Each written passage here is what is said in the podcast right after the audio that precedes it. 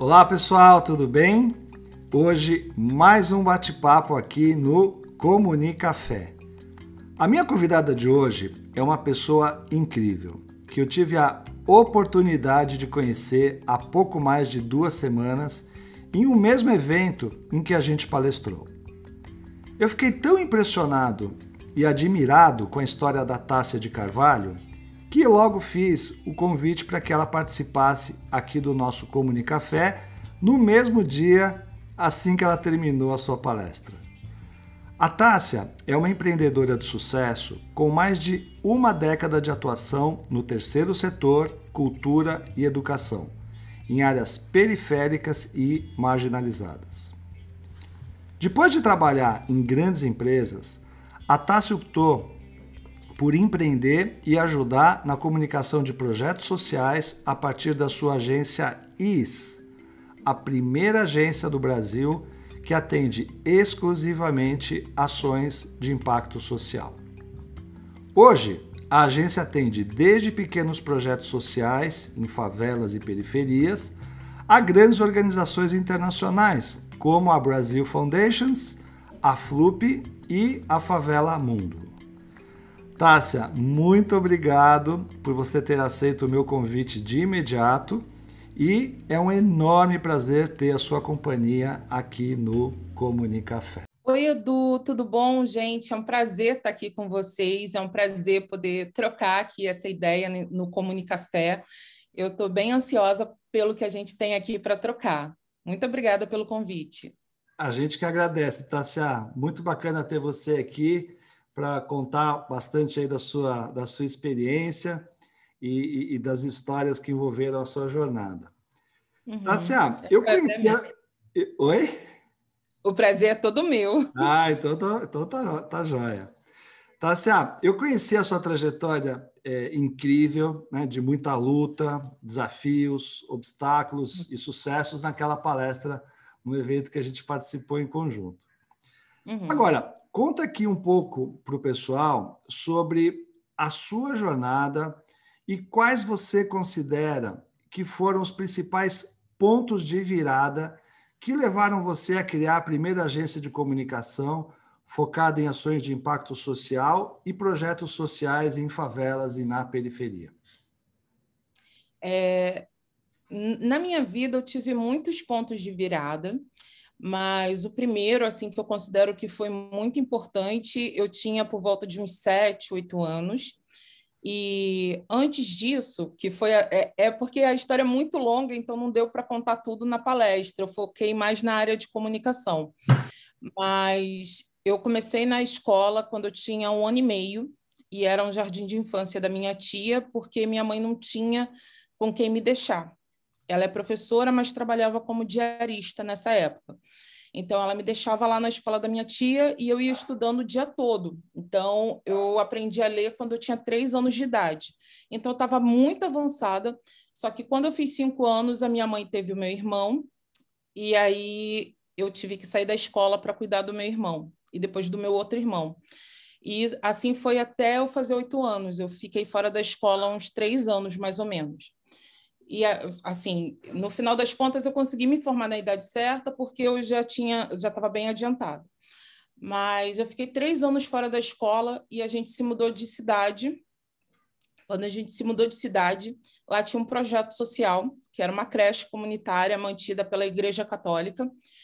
E nessa creche comunitária, como minha mãe podia deixar os meus irmãos lá, eu poderia voltar a estudar.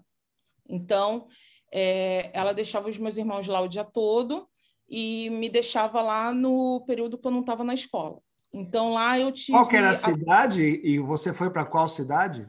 Qual foi a mudança? Eu morava em Nova Iguaçu, tá. em Miguel Couto, Nova Iguaçu, e fui para Belfor Roxo, no bairro de Heliópolis. É tudo na Baixada Fluminense, que é a área mais vulnerável aqui da região metropolitana do Rio. Uhum. É, eu costumo dizer que é uma grande favela, porque todas as mazelas que as favelas enfrentavam no município do Rio, a gente enfrentava também de grupos paramilitares, de falta de saneamento básico, de falta de infraestrutura, tudo isso a gente enfrentava. E aí, dentro dessa creche que é, já funciona há quase 50 anos lá nesse bairro. Eu tive acesso à cultura, à artes, à literatura, então foi abrindo a minha cabeça. E aí, quando eu fui tendo essa possibilidade, eu fui entendendo que eu podia sonhar com outras coisas, entendeu? E, e aí, aí foi o primeiro momento. Então, como os meus irmãos estavam lá nessa creche, eu pude voar e sonhar. Então, outro ponto de virada que eu tive foi quando eu conheci a FAETEC, de Quintino. Uhum. E lá na FAETEC, eu fiz todos os cursos de artes e todos os cursos possíveis e imagináveis, porque na Baixada Fluminense não tinham cursos gratuitos para você se profissionalizar, e na FAETEC tinham todos que você sonhasse. Então, eu fui em todas as escolas, porque lá dentro é como se fosse uma grande faculdade, lá dentro tem escolas para tudo. Tem escola de lutas, escola de artes, escola de panificação, escola de tudo. Então, eu estudei, acho que quase todas as escolas, menos a de hotelaria, mas até na escola de desinfetante eu estudei. Sim. Entendeu? Sério, até isso eu fiz, porque eu achava muito interessante isso de poder aprender como se fazem as coisas. Eu sempre tive muita curiosidade. Então, ali foi um ponto de virada virada uma, muito grande. Uma, uma, uma, uhum. uma passagem que você, que você falou na palestra que me marcou bastante uhum. É que, por conta é, dos seus pais, a educação sempre foi a, o, a, o, principal pilar, né? A, uhum. o, o, principal valor que os seus pais é, é, colocaram né, na, sua, na sua vida. É, acho que é uhum. bacana você citar, você citou três, você falou em primeiro lugar é a educação. Isso. Acho que é legal você contar para gente. Exatamente. Na verdade, não os meus pais, a minha mãe e o meu Só avô, porque ah. o meu pai, se eu for começar a contar do meu pai aqui, vai a sessão de terapia inteira aqui, porque meu pai é uma pessoa bem ruim, bem complicada. Entendi. Então, Entendi. a minha mãe e o meu avô, eles sempre me mandaram estudar e sempre focar nos estudos. Então, sempre foi estudo em primeiro lugar alimentação em segundo, saúde terceiro. Então, Sim. assim, a educação sempre teve em primeiro. Então, a gente Sim. sempre. É, ah, não tenho dinheiro para isso. Ah, se é para estudar, então você faz. Se é para estudar, então você vai.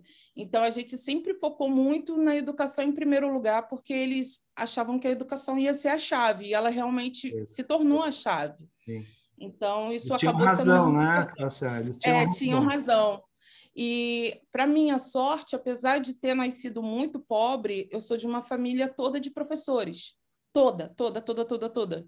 Uhum. É só eu que fugi, e aí depois eu me encontro dando aula também. Me formei em jornalismo e agora eu dou aula, entendeu? Então, assim, eu fugi, mas não consegui fugir completamente, no final das contas. Mas eu sou de uma família de professores, onde os meus avós eram professores, os meus tios todos são professores e são de matérias totalmente diversas.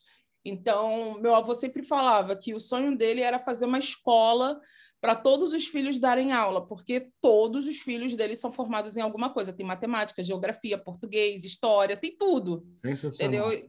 É, então, assim, daria para realmente abrir uma escola. Se a gente tivesse dinheiro para isso, daria para ter feito. Então, a educação sempre teve em primeiro lugar. E tanto que essas viradas que eu até citei, elas são muito baseadas na educação. Então, não foram assim viradas, ah, ganhei um dinheiro, ah, eu fiz isso. Não, eu consegui um projeto que me abriu a mente para artes, consegui acesso à FAETEC que me abriu acesso a cursos. Aí depois eu tive uma virada no ProUni que eu tive acesso também à universidade. Então, assim, as minhas viradas elas têm muito a ver com a educação, principalmente essas primeiras viradas, elas têm muito a ver com a educação. Então, isso acabou, acabou abrindo muitas portas para mim, graças a Deus. E, e, eu pude ter muitas oportunidades, graças a Deus por isso. Então, eu tive muitas viradas na vida. As duas últimas foram, é, as três últimas foram em relação à saúde, né? que eu fui atropelada em 2010 na rodovia, que é Presidente Dutra. Quando eu estava num ponto de ônibus, veio uma viatura da Polícia Civil e me jogou. E acabou que eu não pude fazer nada naquele momento. Então, eu fiquei quatro meses de molho. quando eu tive a crise do lúpus em 2012, que eu tive uma crise muito séria, que eu quase parei de andar, que eu fiquei totalmente deformada e careca, eu peguei e falei: não, isso não vai me paralisar. Não vai me paralisar, não vai, não aceito. Eu já fiquei quatro meses ali, não tem nem muito tempo eu fiquei quatro meses de molho. Não vou ficar mais sei lá quanto tempo de molho. Uhum. E eu achava que eu ia morrer. Então eu falei assim: ah, já que eu vou morrer, eu vou fazer tudo que eu quero fazer. Entendeu? Eu vou fazer tudo que eu quero fazer. Eu vou fazer MBA, terminar essa graduação, fazer iniciação científica, aí eu vou fazer documentário, e era tudo junto, é literalmente isso. E, e engraçado que quando eu falo tudo que eu fui começando a fazer, parece que eu estou falando de um período de anos, mas não, eu estou falando de um período que foram assim sete, oito meses, entendeu? Fazendo um monte de coisas ao mesmo tempo. E olha que legal, no momento, no momento tão difícil que você passou, é. a sua escolha foi viver intensamente né, Tássia? Exatamente, exatamente.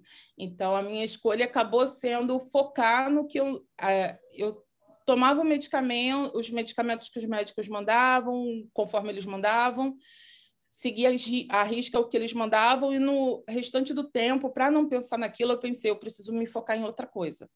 No que, que eu vou me focar? Vou me focar em estudar, vou fazer coisas, entendeu? Para sei lá, deixar alguma coisa aqui, daqui a 20 anos, 50 anos, quando pesquisarem sobre mim, quem foi essa mulher aqui?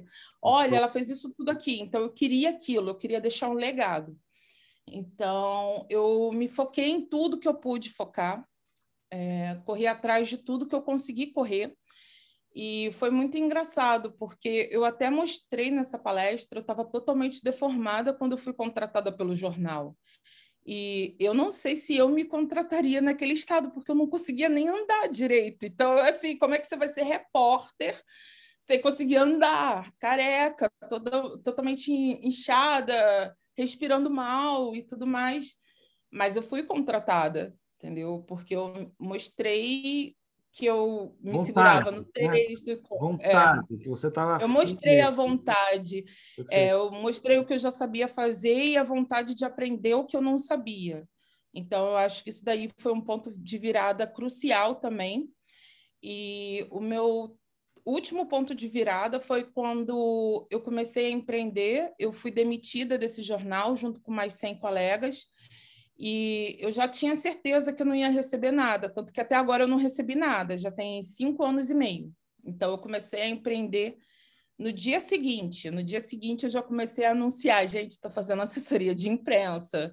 Se alguém é, para projetos sociais, se alguém tiver interesse, por favor, me avisa. E eu não tinha ainda o negócio estruturado, eu não tinha dinheiro para começar esse negócio.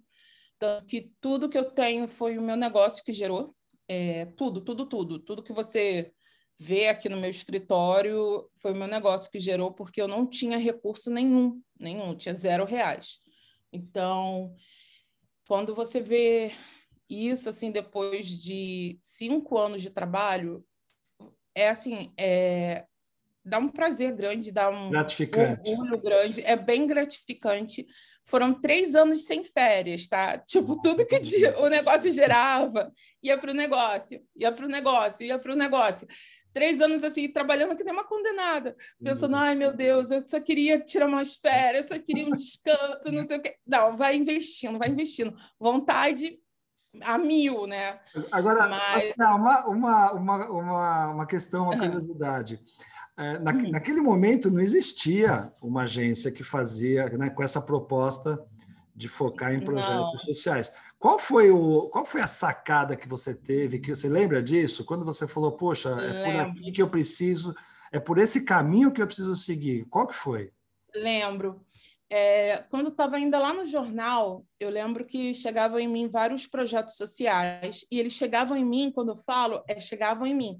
Eles pegavam, ficavam lá na recepção do jornal, me aguardando, porque eles não sabiam como chegar na imprensa. Então, eles pensavam assim: qual é o endereço desse jornal? Eles chegavam lá na recepção, traziam umas pastas enormes, com história de 20 anos atrás, para poder pedir uma matéria, uma notinha ou alguma coisa, porque muitos projetos, quando eles são patrocinados, eles precisam ter assessoria de imprensa para para mostrar os resultados, uhum. até como uma parte, uma forma de contrapartida. Eles têm essa obrigação de conseguirem matérias. Já os que não têm é, patrocínio, eles precisam da assessoria de imprensa para poder ver se conseguem parceiros ou patrocínios ou pessoas para irem ali naquele projeto. Então, acaba que todo mundo precisa. E aí eu ficava reparando que todos vinham com aquela pasta grossa e eles não sabiam chegar, ou então eles me mandavam o arquivo em PDF, achando que eu ia tirar ali de dentro do relatório o, que eu precisava. Eu ficava assim, mas você não tem isso em Word? Coisas simples. Coisas assim, básicas, assim, né? Que você fala. É, você não tem assessoria de imprensa, não tem quem cuide da comunicação? Não. Olha. Aí, e aí eu comecei a perceber que tinha aí essa possibilidade. E aí, quando eu ainda estava no jornal, uns projetos pegaram, começaram a aparecer em mim assim, poxa, você não faz assessoria não, a gente precisa de alguém. E nessa época, a orientação que a gente recebia é que a gente não podia. E aí eu falava assim, olha, não tenho ninguém, entendeu?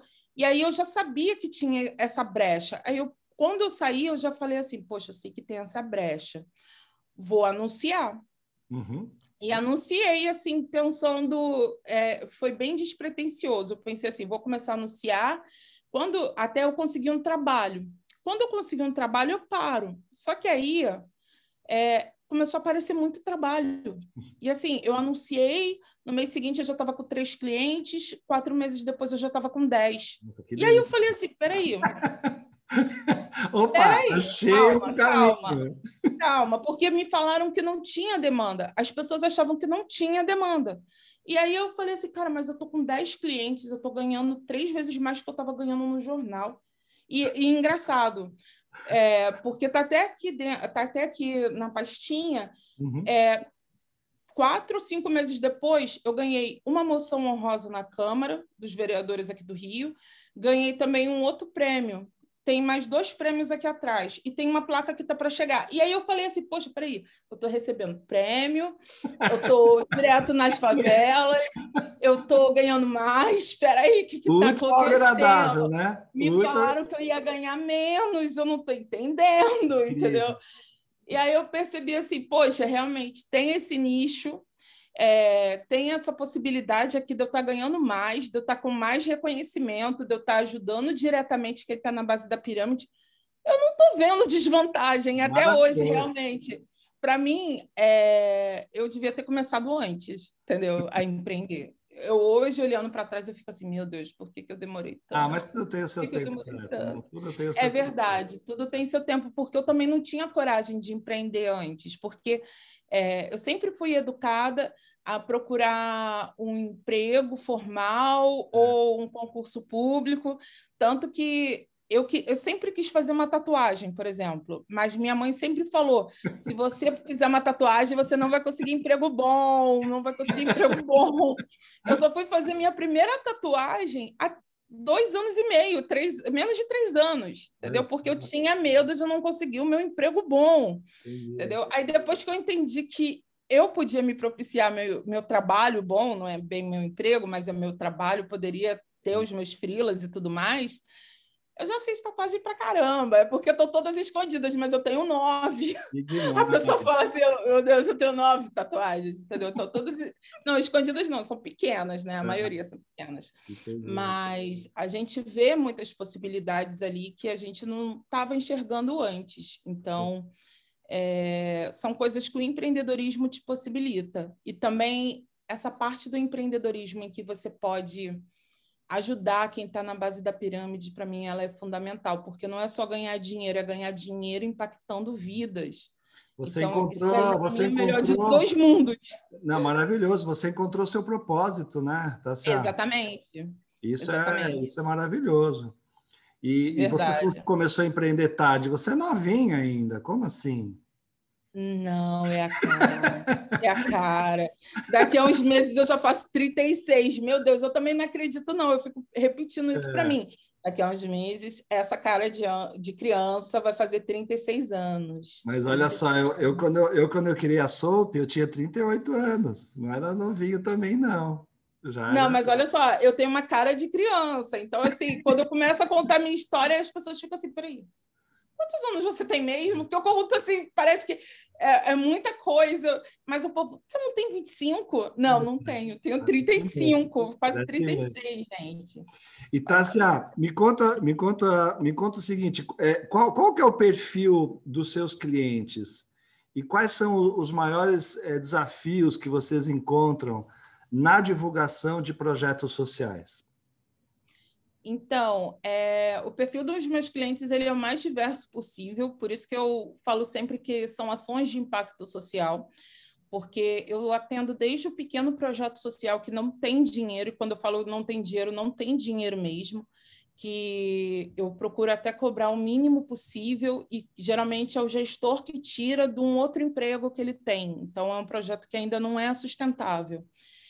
É, e a gente atende desde esse pequeno projeto, passando por empreendedores sociais, passando por negócios sociais já estruturados, passando também por fundação, por grandes empresas, por peças de teatro que tenham essa pegada de impacto social, de ações culturais que tenham essa pegada também social. Então, a gente acaba atendendo todo mundo, e tanto do meio ambiente, quanto de esporte, quanto das artes. Então, é, a gente fala muito que são ações de impacto social como um todo. E assim a, a dificuldade hoje nem tanto, porque graças a Deus hoje a gente está meio que consolidando, está meio que consolid... somos consolidados. Mas no início, para eu poder chegar num jornal grande e entender qual seria o perfil até do repórter para receber aquela sugestão de pauta, foi uhum. uma dificuldade muito grande. E eu costumo dar como exemplo, eu tenho um cliente que ele está comigo já desde o início, ele foi meu primeiro cliente, está comigo até hoje, que é o pessoal da Favela Mundo. E aí o pessoal da Favela Mundo, no primeiro ano a gente conseguiu 40 matérias, no segundo ano, a gente conseguiu mais cento e, e pouquinha. No segundo ano, já foi para duzentas e poucas. Aí, agora, só no mês passado e retrasado juntando, já foram 150. Nossa, sensacional. Entendeu? E aí o negócio só vai crescendo. Claro que é, tudo depende também, cada cliente é único, então não são todos os clientes que vão sair assim do nada em 150 matérias. Tem clientes que saem 5, tem clientes que saem 10, tem cliente que sai 100 porque é, uma das dificuldades que a gente sempre enfrenta, agora com a pandemia o pessoal está mais flexível, mas questão de imagem, muitos projetos sociais não trabalha foto, não trabalha vídeo. O pessoal da Favela Mundo tem todos os vídeos possíveis e imagináveis e sempre tem conteúdo novo, sempre faz ensaios, sempre tem material para eu poder trabalhar lá do outro lado. Então, isso me ajuda muito no desenvolvimento do meu trabalho também. Então, eu sempre procuro frisar isso para as pessoas. Não quer dizer que todo mundo vai sair a mesma quantidade, mas se você tiver um material bom e a pauta for boa, tem muitas chances de sair quase a mesma quantidade, às vezes até mais. Então, é uma coisa assim que a gente vai trabalhando para caramba, mas hoje em dia dá até prazer porque muitas pessoas da imprensa vêm direto assim, olha, você não tem um projeto assim, eu queria uma coisa mais ou menos assim, então eles já procuram porque a gente já está se tornando uma referência. Então, eles sabem que você que você é a fonte, né, de informações de Sim. grandes projetos. Isso que é isso que é muito bacana. É e, muito bacana. E, e, você pode citar alguns projetos realizados com os, pelos seus clientes ou com seus clientes que você considera aí, que você lembra, que trouxeram um grande impacto e, e resultados surpreendentes, que você fala, poxa vida, isso aqui foi uma referência. Você, você pode citar alguns? Sim, claro. É, um que eu citei até nessa palestra que a gente estava foi o pessoal do projeto Vidançar, que eles já tinham ensinado dança é, clássica e contemporânea para mais de 1.500 crianças e adolescentes do alemão. Eles estavam com nove crianças, na época acho que eram nove, nove crianças na Maria Oleneva, que é a escola de dança do Teatro Municipal aqui do Rio de Janeiro. Estavam com duas crianças na escola Bolshoi, que fica em Joinville, Santa Catarina. Agora está com uma criança no Bolshoi da Rússia. É, é, e eles iam fechar as portas porque não tinham R$ 1.500 para pagar o aluguel do espaço. E eles tinham perdido um patrocínio simplesmente o patrocinador chegou e falou: olha, a partir desse mês eu não vou mais patrocinar vocês, entendeu? Eu tenho outros projetos, então a gente está com dificuldade. a gente não vai mais patrocinar. E foi e, assim. Só uma, só uma dúvida, e, e, nesse caso específico, de quanto que eles precisavam por mês para manter uhum. o projeto em pé? É, o mais urgente era o aluguel do espaço, que era R$ 1.500. Tá. Mas juntando a equipe toda para pagar, são 10 pessoas, dava mais ou menos uns 10 mil reais com ajuda de custo mínima. Entendi. Mas claro que assim, é, ajuda de custo mínima era mil reais para cada um, mas o pessoal trabalhando o dia inteiro. Então, não era assim, tipo, oh meu Deus, é um salário de verdade. Não, era uma ajuda de custo mínima. Para poder manter de verdade o projeto, eu acredito que sejam uns 35, 40 mil reais por mês. Mas com ajuda de custo mínima, cerca de 10 mil reais mensais. E eles não tinham nem os 1.500 reais porque os professores, mesmo não estando recebendo, eles continuar, continuariam trabalhando. Só que sem espaço eles não tinham como trabalhar. Não tinham como. Como é que você vai dar aula de dança? Aonde? Porque precisa de um piso próprio, precisa de um ar-condicionado, precisa dos espelhos, das barras e não sei o quê. E tudo isso é muito custo. E eu também não sabia. O piso é um, um piso específico, a barra é uma barra específica, não é só pegar assim uma sala qualquer com piso qualquer e vai ser assim. É uma infraestrutura mínima, né? É, pra, exatamente. Pra exatamente. Para poder acontecer as aulas de dança, eles precisam de uma estrutura, principalmente para dança clássica. A dança contemporânea ou street dance, eles poderiam fazer até em, em outros tipos de piso, mas a dança clássica, em que eles têm que ficar na, na ponta dos pés, é, não dá, não dá. Ainda mais com a sapatilha de balé, não pode ser qualquer piso, senão danifica o material e tudo mais. Então, tinham várias questões. E eles iam fechar as portas. Em 48 horas de assessoria de imprensa, a gente conseguiu é, um espaço cedido para eles, que eles estão em uso até agora, e eles não estão pagando mais essa questão do aluguel e a ajuda de custo para poder pagar a equipe, o mínimo da equipe, por dois anos. Então, a gente, em 48 horas de assessoria de imprensa, a gente possibilitou que o projeto não fechasse. Sensacional. Mas existem, é, mas existem outros exemplos, assim, esse foi o mais gritante, que eu falei assim, cara, a gente está mudando e está mudando, ah, mudando a vida aqui rápido e está aqui, entendeu? É, é, tangível, entendeu? A gente sabe que o resultado veio disso aqui e foi rápido. Sim. Então, esse para mim é um exemplo mais gritante que eu sempre cito, mas existem muitos outros casos. É, eu vou dar um, um exemplo bem mais simples. A gente tem mais ou menos uns dois anos eu comecei a dar um suporte, mas eu não recebo nada em troca disso para uma menina que ela é diarista, a Arlete. A Arlete, eu vou dando consultoria, vou dando toques para ela, para ela ir se estruturando. A Arlete, ela começou, quando a gente começou, ela não tinha nenhum cliente. Agora a Arlete já está com uma equipe de mais três diaristas e está estruturando um negócio, entendeu? Então, assim, é, às vezes a gente acha que dar uma consultoria só serve para um negócio grande, só serve para alguma coisa grande, mas a Arlete, cada vez menos, ela tem ficado na operação, ela está realmente estruturando o um negócio. Ela, ela, ela, tá ela, começou, ela começou efetivamente a empreender. Então você. Ela começou. Perfeito. Exatamente, ela está empreendendo e está crescendo.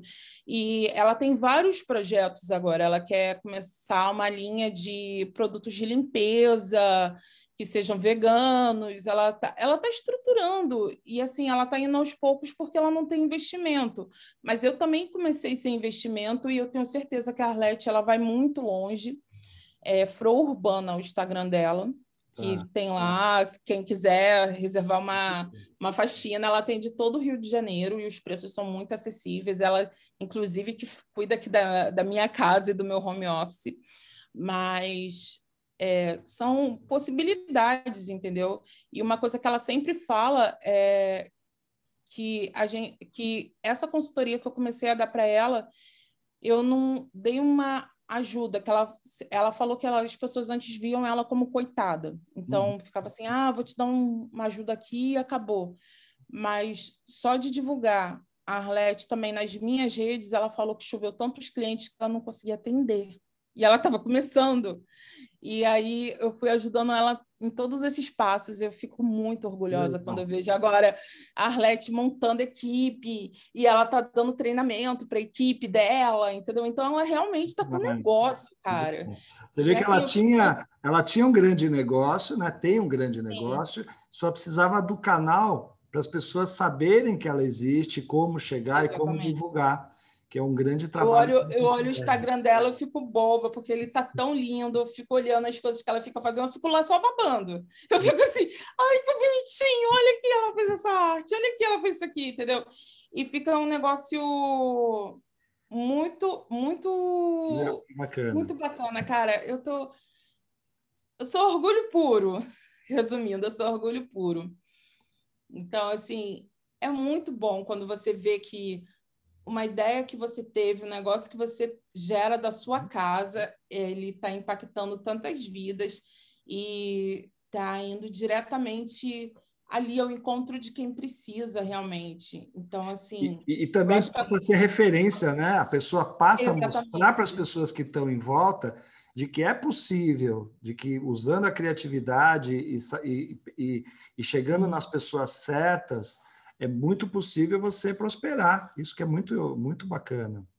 Exatamente. E uma coisa que eu não sei se eu disse na palestra é que todo o nosso passo a passo, todo todo o avanço, porque hoje eu tenho um, um escritório consolidado, tem equipamentos, tem tudo, uhum. mas mesmo quando eu não tinha, eu mostrei o passo a passo para as pessoas. Então, eu, a gente foi conquistando fãs. Então, Perfeito. Então, pessoas que torcem muito pela gente.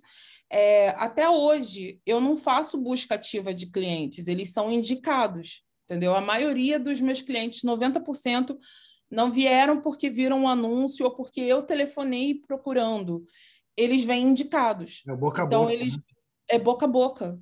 Porque é, essa é uma outra coisa muito boa também quando você trabalha com favelas e periferias ou com impacto social. As pessoas, quando elas veem os resultados umas das outras, elas costumam se indicar. Então, tem, tem momentos que eu fico assim, com uma demanda intensa, loucamente, porque um indicou para o outro, indicou para o outro, indicou para o outro. Sim. E isso daí é muito bom, porque isso mostra também que o trabalho está sendo bem feito, porque você não vai indicar alguém que fez um trabalho ruim com você. Então, a maior evidência é que o caminho é esse, o caminho está certo. Exatamente. E, Exatamente. E, tá, me conta, uhum. conta uma coisa. A gente tem aqui muitas pessoas, é, empresários, empresas, uhum. que querem ajudar, que gostariam de ajudar, que queriam um, um, o caminho para isso. É, uhum. Como que as grandes empresas e a sociedade em geral podem colaborar na prática e efetivamente para alavancar projetos sociais dos seus parceiros? Olha, tem uma coisa que eu estou fazendo que eu não consegui falar lá naquele dia, porque não era o foco. Uhum. Mas nesse momento eu estou construindo, junto com a equipe, todo mundo voluntário, uma plataforma de fomento ao empreendedorismo periférico, que se chama Periférico, por um acaso. É, e a gente, a gente, ano passado, capacitou 300 microempreendedores de favelas em comunicação digital só que a gente teve 500 inscritos. E aí a gente percebeu que a gente não ia conseguir abraçar todo mundo. E a gente pensou, poxa, se tivesse uma plataforma em que tivessem esses cursos lá, eles poderiam acessar pelo celular, uhum. receber um lembrete se não acessassem por tanto tempo, e, e aí eles iam conseguir se capacitar no que eles estão precisando. E a gente começou a fomentar isso ano passado, só que quando a gente começa sem dinheiro, tem aquela dificuldade, aquelas barreiras bem grandes.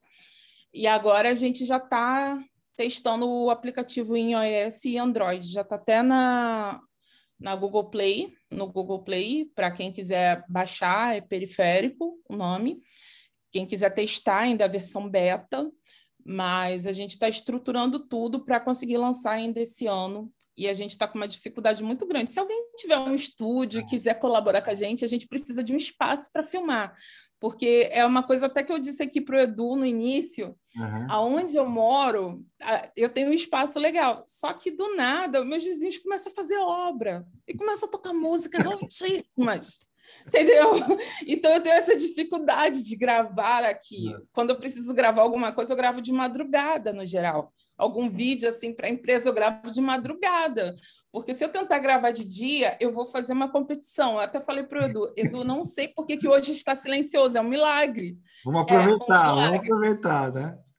É um milagre. Eu estou assustada até agora. Não sei se os meus vizinhos estão vivos, se caiu uma bomba ali do lado e aí todos foram dizimados. Eu não sei, porque eu estou achando muito estranho, porque tem crianças que ficam gritando, tem um monte de coisa, barulho. Normal, né? Que aqui é subúrbio do Rio. Então, é normal ter um monte de barulho. Então, é, essas questões assim acabam dificultando até a gente é, nessa parte dos cursos. Então, a gente está vendo como que a gente pode fazer para poder realmente viabilizar, caçando editais, para a gente conseguir pagar um estúdio, ou se a gente conseguir um espaço cedido, para a gente seria incrível, porque o estúdio é o que está mais encarecendo agora. A gente vai precisar de editor, de toda a parte de equipe realmente para a gente conseguir filmar, editar e entregar um conteúdo de qualidade. Legal. Mas a gente está tá muito empenhado, porque, assim, é, o que eu citei da Arlete, a gente pegou casos ainda mais, mais difíceis, uhum. mais ainda a base da pirâmide do que a Arlete. Porque dos 500 empreendedores que se inscreveram no curso do ano passado, a gente perguntou qual era a renda familiar deles. E 275 pessoas, mais da metade, disse que era até meio salário mínimo, renda da família toda e essas pessoas com uma renda de meio salário mínimo. É elas situação estão... crítica, né? Para é, situação pensar crítica. em empreender. Exatamente. Elas mesmo assim estão vindo aqui para aprender, porque elas querem se desenvolver. Então, assim, a gente botou na cabeça que a gente não podia abandonar, porque a gente pensou assim, poxa, a gente não tem dinheiro para capacitar 500, Poxa, mas se a gente tiver uma plataforma, a gente não vai capacitar 500, a gente vai capacitar mil, dois mil, cinco mil, quantas Sim. pessoas aparecerem. Perfeito. Então, assim, é uma possibilidade realmente de mudança estrutural que a gente está falando. Claro. E a gente tem cases de sucesso. É, e a gente está estruturando tudo para colocar lá no site Perfeito. do Periférico. Perfeito. Então, assim, é, eu espero mesmo que a gente consiga fazer o projeto voar ainda esse ano. É, a gente está com tantos pequenos casos de sucesso dos nossos, dos nossos alunos do ano passado, que a gente está uhum. tão feliz. É, tem um que é uma escola de dança lá de Miguel Couto, que é da minha terra natal, na verdade, né, Nova Iguaçu. E esse projeto, depois que dessa foi só, foram só aulas, cara, foram só quatro aulas, assim, do jeito que a gente fala, parece que foi um curso longo, não foram só quatro aulas. Depois desse curso, a Juliana, ela a Juliana Nascimento, que é lá do Oh, meu Deus. Academia de Artes Josias Nascimento. É, ela fala muito claramente que abriu a cabeça dela e ela começou a expandir. Então, ela foi juntando dinheiro, foi juntando dinheiro, juntando dinheiro. Agora, em setembro, ela vai inaugurar, reinaugurar o espaço dela, realmente estruturado como uma academia e como um negócio social. Então, assim, antes ela estava fazendo, assim, um pouquinho de cada vez, tentando lá, metendo as caras, mas agora virou um negócio de verdade. Então, a gente vai vendo negócios crescendo, impactando as suas comunidades, impactando suas regiões. E a gente acha que tem muita coisa, cara, que. Não, e o que é incrível, Tatiana, é, o que é incrível é que é, muitas vezes, com um, um valor relativamente baixo para muitas pessoas que uhum. podem ajudar, é, uhum. faz uma diferença ou pode transformar a vida não só de uma pessoa, mas de, um, de uma família, de uma comunidade. É, é, é, é muito, é muito fácil ajudar, né? As pessoas precisam Exatamente. ajudar porque é isso que realmente vai trazer uma transformação é, uhum. consistente. Muito bacana, parabéns. Deixa os seus Obrigada. contatos, Tássia para as pessoas conseguirem te, te, te, achar, conseguirem divulgar os seus, os seus trabalhos? Quais são os, os, os caminhos aí para chegar até você? Então, é, agência IS, se escreve IS, agênciais.com.br é o nosso site. Lá você vai ter acesso aos nossos contatos também, mas se você quiser, pode acessar a arroba agência IS em qualquer rede social, que você também vai ter acesso. É, também arroba Tássia de Carvalho no Instagram ou no LinkedIn, vocês também vão ter acesso direto a mim, eu respondo bem rapidinho. Então, esses são os caminhos principais, mas se você jogar Tássia de Carvalho no Google, acho que aparece meu celular. Eu já fiz Bom. os testes, aparece mesmo, entendeu? Bom. Então, assim, é bem acessível mesmo. Então, o que vocês Ótimo. precisarem, a gente está aqui. Perfeito.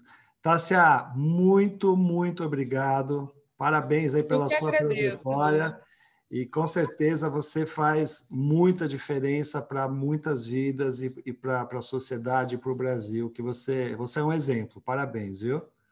Muito obrigada, Edu. Foi um prazer estar aqui com você hoje. Foi um prazer estar aqui com vocês. Sigam, por favor, Comunicafé em todas as redes e ouçam os outros podcasts, porque tem muita gente interessante lá que eu já dei uma bisolhada, vou bisolhar melhor ainda. Mas sigam, por favor, e peçam para o Edu me convidar de novo, sei ah, lá, né? A gente faz uma live, alguma coisa pode assim. Pode ter certeza, Tassia. Você pode ter certeza que a partir de agora a gente engatou aí uma amizade e vamos fazer muitas coisas boas juntos, tá bom? Tá ótimo. Muito obrigada, Edu. Eu que agradeço. E eu também agradeço muito a sua presença, que esteve aqui com a gente em mais um episódio do Comunicafé. Um grande abraço e até a próxima.